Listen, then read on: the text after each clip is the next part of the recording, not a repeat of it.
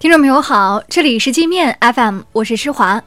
今天是四月二十三号，一起来听听新闻，让眼睛休息一下。首先，我们来关注国内方面的消息。庆祝中国人民解放军海军成立七十周年活动今天在青岛启幕，以列装部队的首艘零五五万吨大驱和不少新的海军装备集体亮相青岛港。这艘零五五大型导弹驱逐舰被命名为“南昌号”。舷号幺零幺，备受军迷关注的第一艘国产航母，因刚涂完甲板涂层不久，将不会参与这次海军庆祝活动。十三个国家的十八艘军舰参与庆祝，习近平检阅了这些外国军舰。在庆祝活动期间，孟加拉国海军军乐队用中文演唱了《月亮代表我的心》。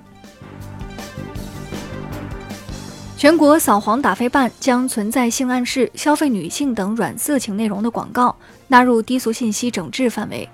杜蕾斯、椰树椰汁等商家都曾用软色情广告博人眼球。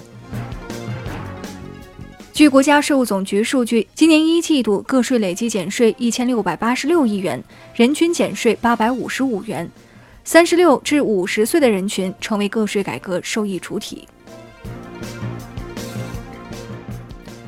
中国联通董事长王晓初表示，将率先在北京、天津、上海、深圳、杭州、南京、雄安七个城市正式开通 5G 试验网。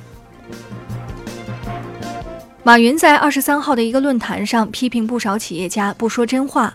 马云说，中央领导组织座谈会，想通过企业家了解真实的经济情况，但很多参会的企业家只会自吹自擂和拍马屁。刘强东性丑闻监控视频获得双方律师证实，视频显示指控刘强东强奸的女子挽着刘强东的手臂进入自己房间。女方曾在起诉书中说，刘强东在车上就开始违背她的意志侵犯她。女方早已明知刘强东有强奸自己的意图，为何还挽着刘强东的手回家，让人感到不解。蔡英文当局粗暴阻挠台湾村长访问大陆。威胁称，如果村干部胆敢到大陆签订交流协议，当局将每人罚款五十万新台币。台湾民众称，民进党就像一个邪教组织，只要台独，不管民众死活。韩国瑜宣布不参加国民党党内初选，但没有明说不参加明年台湾地区领导人选举。台湾名嘴邱毅说，韩国瑜想选省长，但不愿走初选程序。只想让国民党征召他。吴京联手成龙、张译、胡歌出演的电影《攀登者》将于九月三十号上映。电影以六十年代中国登山运动员攀登珠峰的故事改编，讲述了中国人第一次登顶珠峰的故事。西安奔驰女维权事件落幕一周，全国各地奔驰、宝马等 4S 店还在收取金融服务费。当消费者要求全款买车时，4S 店仍然捆绑各项费用，要求买车人掏腰包。江苏一女子新买的宝马车发生车祸，车头撞烂，安全气囊却没弹出，导致车上一人骨折，两人重伤。女车主事后到 4S 店做引擎盖上维权，不慎将引擎盖做瘪，被 4S 店索赔。南京一女子发现开发商交付后的房子跟宣传中的差别太大，于是就坐在售楼处的沙盘上理论，结果把沙盘做坏了，被开发商索赔五万，还被刑拘。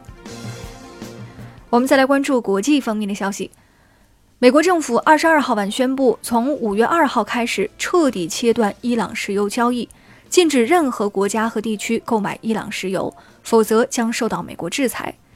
中国对此表示明确反对。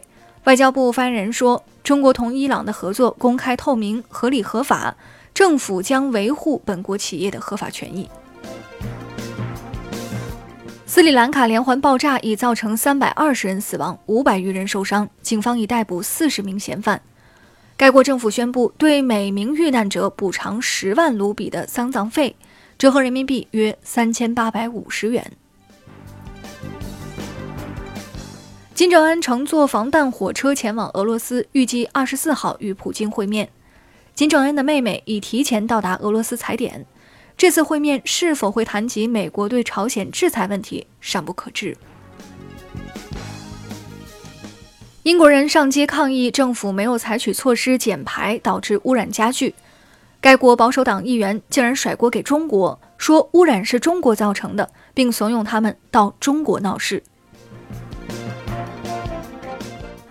美国一名亿万富豪的女儿资助邪教组织近二十年，这名富二代拐骗女性移民，将他们交给邪教组织充当性奴，并强迫他们从事性交易。三星决定推迟折叠手机 Galaxy Fold 的上市时间。韩联社说，推迟时间少则两周，多则两个月。不久前，三星发给测试者的 Galaxy Fold 出现严重问题，仅用了两天就黑屏。三星已着手收回这些手机。那好了，以上就是今天节目的全部内容了。感谢您的收听，我是施华。欢迎您下载界面 App，在首页点击试听，找到界面音频。更多精彩内容等着您收听。